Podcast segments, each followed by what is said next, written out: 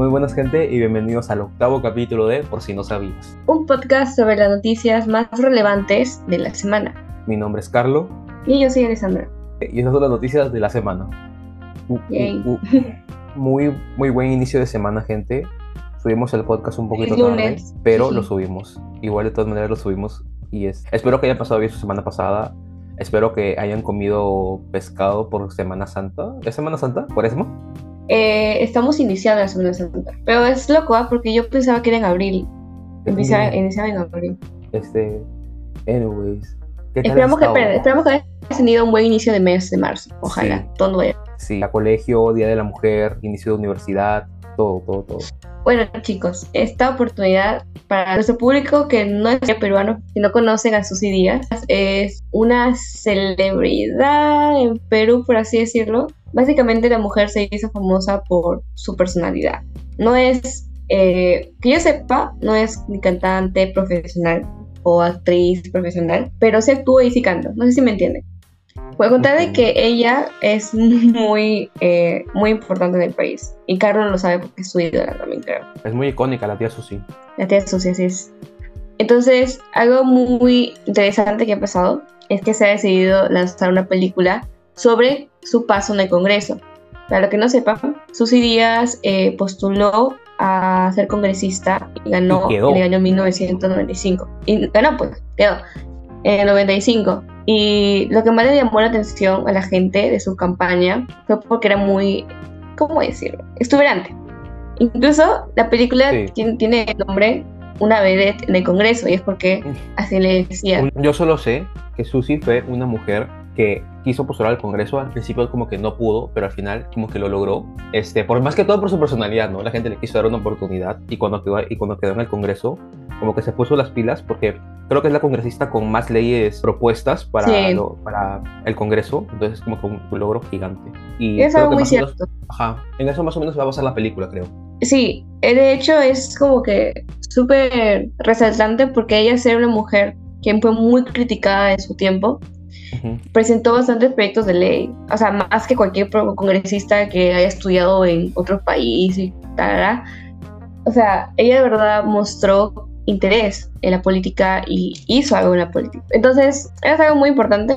Ella misma ha sido la que ha publicitado la misma película y que... Es 100% real, no es falsa, no es un, no es un edit. Porque hay mucha gente que creía eso, yo creía eso. Y dije, ¿cómo voy a hacer una película de No, no, sí es verdad. Sale en octubre de este año, por si quieren verla. me atrapaste, es cine. Es cine, ese es verdadero cine peruano, sí, tiene que ganar su Oscar, todo. y bueno, sí, una noticia potente, ¿eh? me gustó bastante, de hecho. Y ahora, moviéndonos un poquito más a temas todavía peruanos, de risa, pero controversiales, vamos a hablar del chape de Stefan Cayo. A ver, si ustedes no conocen a Stephanie Cayo porque no son de Perú, o si son de Perú, como que no tienen mucho contexto sobre ella, es como que una mujer que es modelo, que tiene como que white privilege, tiene plata, es pituca, este, tiene contactos y como que por eso como que ha logrado como que su fama siendo modelo y como que más o menos así. O sea, ella, ella ha trabajado tipo en esas guerras cosas. No sé, creo que estuvo en combate. Ya. Entonces, ¿qué pasa acá? Que hace, que hace como que nada, como que una semana, este, salió un video de ella chapando con su flaco, creo que su flaco actual, en un estacionamiento. Ahora, la mayoría de gente dirá como que, ah, un chape, normal, pues. Pero no fue un chape, fue el beso, gente, el real beso, hasta con dedos en la boca y todo. ¡Qué guácala, guácala, guácala, guácala! Guácala, eso no es beso, eso no es chape. Había manos por todas partes, este, fue así. Yo tuiteé este, no, y si, imagínate, así el beso de Stephanie Cayo es el normal. Si así es el beso normal de Stephanie Cayo, no me imagino cómo será el beso apasionado. Imagínate. no creo que sea beso. No, no, creo que exista beso apasionado después de eso. Se armó, todo un revuelo. Una por la, la en hacerlo en un lugar tan público.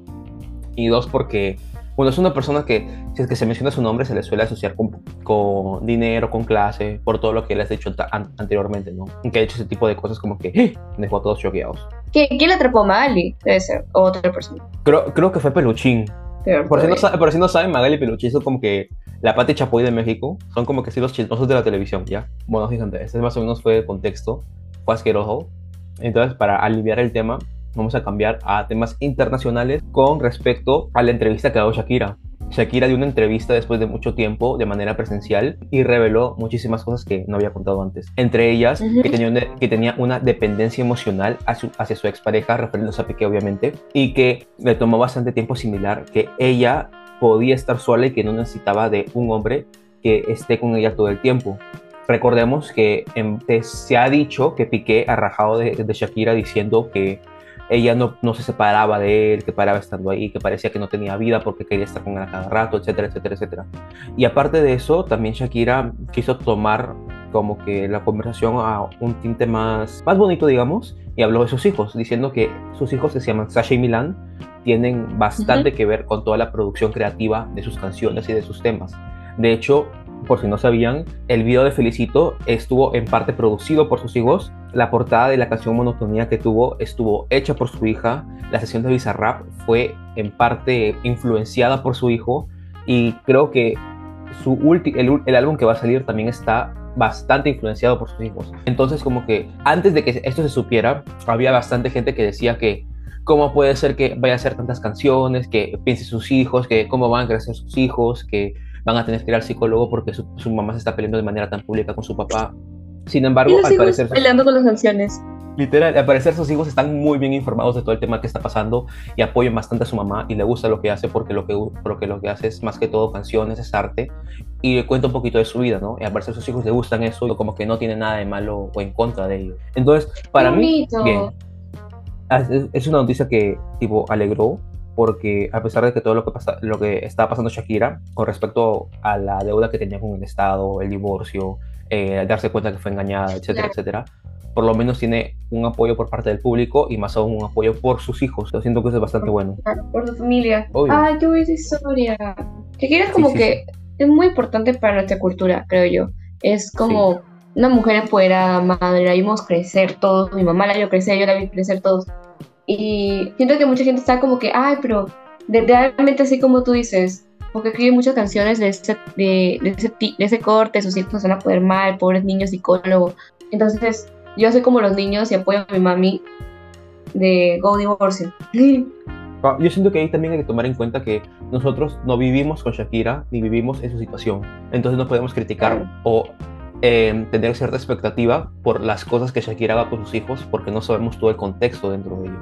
Y bueno, cambiando un poquito ya de temas también de Shakira, vamos a hablar un poquito un tema serio que estaba pasando con respecto a los taxistas en Cancún. Por si no sabían, que no creo que no sepan porque creo que pasa en toda Latinoamérica, o sea, los taxistas suelen cobrar mucho más dinero a las personas extranjeras que vienen de otro país a visitar playas, museos, etcétera, etcétera.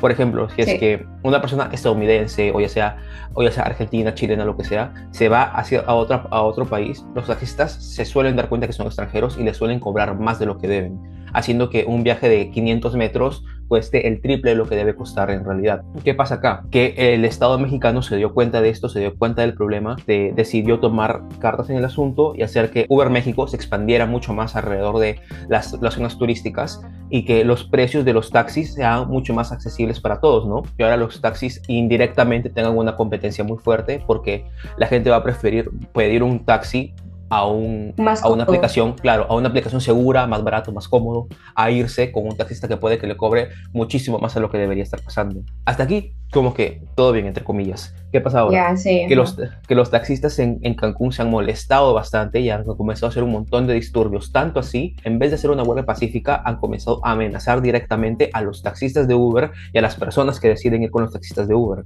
han salido un montón de videos de taxistas amenazando de, con piedras, con cosas filudas. Claro, amenazando a las personas extranjeras, etcétera, etcétera. Lo y lo peor de todo es que los taxistas sin miedo a nada han salido a hablar a la televisión nacional de México diciendo que no importa lo que hagan, van a seguir amenazando, no les importa lo que digan, van a seguir haciendo esto. Lo, lo escudan diciendo que es su trabajo y ellos pueden cobrar como quieran, sin importar que están cobrando más de lo que deben, ¿no? Y una cosa es cobrar un poquito más de lo que deben, teniendo en cuenta la estabilidad socioeconómica que hay en los extranjeros, ¿no? Pero otra cosa muy distinta es cobrar muchísimo más de lo que deben y hacerlo un abuso.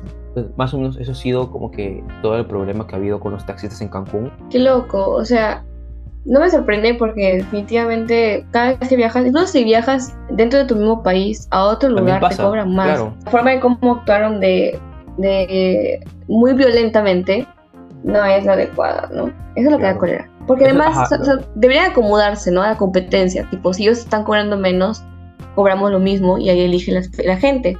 Tiene más opciones. No tiene por qué apegarse a, seguir cobrando más. Toda la razón en eso, la verdad. Siento que es muy necesaria como que esa violencia. o sea, sobre todo la violencia hacia las personas que deciden utilizar Uber. Plan. Y bueno, nada. ¿Tienes alguna noticia para mí, Ale? Una última noticia que Carlos no se acordaba del señor de que estaba hablando. Es de Harvey Weinstein. Por si no sabían, Harvey Weinstein es un director muy conocido. Voy a buscarte incluso qué películas ha producido que tú sepas. ¿Ya? El Señor de los Anillos. ¿Ve? Ya. Kill Bill. Scream. Los ocho más odiados, los ocho más odiados de Quentin Tarantino. Ya. Scary Movie. Ya. Dios, Paddington. No, lo que más me duele.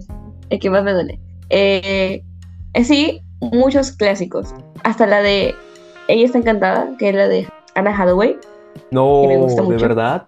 Sí, de verdad, de verdad, de verdad. De veritas, de Puede que a simple voz las personas como que comunes no sepan mucho de él, pero, o sea, si es que tú te metes al, al mundo de Hollywood, te apuesto que un montón de gente sabe de él. No, no me había dado cuenta de eso. Es muy reconocido y ha estado en bastantes años en la industria. Sí. Lo que pasa es que desde 2016, alrededor de esos años, ella había estado en casos de, bueno, no, o sea, no estaba metido, sino estaba involucrado como, como el atacante en casos de violación, de acoso, a las, actrices, a las actrices que participaban.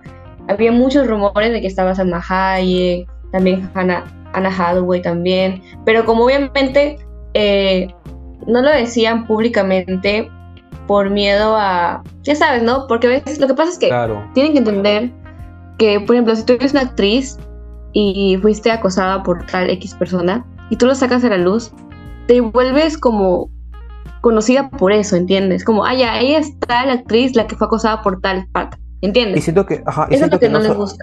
Ajá, siento que no solo es eso, ¿no? También puede que sea el miedo, porque independientemente de que seas ya una figura conocida, los productores son los que se encargan de hacer tanto los castings como armar todo, la, como armar todo el equipo que va, que va a ver una película, ¿no? imagínate que un productor tan importante te tenga en su lista negra por no haberle permitido...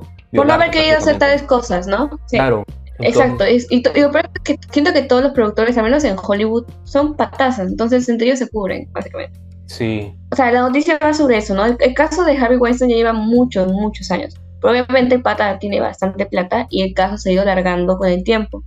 Sin embargo, el pasado 23, o sea, es una semana de febrero, eh, eh, Harvey Weinstein había sido sentenciado por otros, o sea, agregar a su condena que ya tenía, otros 16 años de prisión eh, por cargos de agresión sexual desde 2013. ¿Por qué pasa? O sea, el pata ya había estado en un, juicio por otro caso y le habían dado una condena de 23 años. Sin embargo, pues como tiene, según la página, tiene bastantes casos por el cual estar es responsable, tiene que pasar por bastantes juicios. Y sí, por eso es como que sigue, se sigue alargando y obviamente él ha apelado por todo esto, por el caso. Sin embargo, pues sigue, sigue en pausa. Y eso es lo que da colera, ¿no? Porque mientras siga en pausa, el pata puede... Claro, y el pata puede seguir produciendo incluso. Es muy injusto aparte de eso, aparte de eso es muy injusto. No puede ser que no conocías de él, o sea, yo sé que ha habido sus películas y todo, pero... Ajá. Es lo, peor de todo, que tú ves sus películas, lo haces ganar dinero sin saber que le está dando dinero a él porque no es una figura directa de porque es el productor. Claro. Si fuera actor, por ejemplo, ¿te acuerdas lo de Heinzel, Heinzel de Bajo la misma estrella? Sí. ¿Te acuerdas que él también estuvo metido en casos así fuertes? Claro. Y aquí, pero aquí fue diferente porque su cara era una cara pública, era una cara conocida, era una cara que la gente reconocía en la calle. Acá, acá no. Entonces, no hay una presión pública o mediática para que avance en el caso. Exacto, es como si estuvieran como escondidos porque técnicamente no aparecen en la película, solo la financia. Sí. Este, pucha, creo que aquí la dejamos, creo que no hay más noticias relevantes, relevantes. Estuvo divertido. ¿Tú qué opinas? Me gustó volver a la dinámica Perdón por no subir. Fue mi, o sea, sí, o sea, me responsabilizo. Por primera vez Carlos me presionó. Carlos me presionó para grabar y dije que no podía. Y no pude. Por primera vez. Cancelada. acepto esta funa con todo, con todo mi esfuerzo. Qué Pero sí, gente. Pero bueno, gente, eso fue todo. Espero que lo hayan disfrutado muchísimo. Cuídense y hasta la próxima.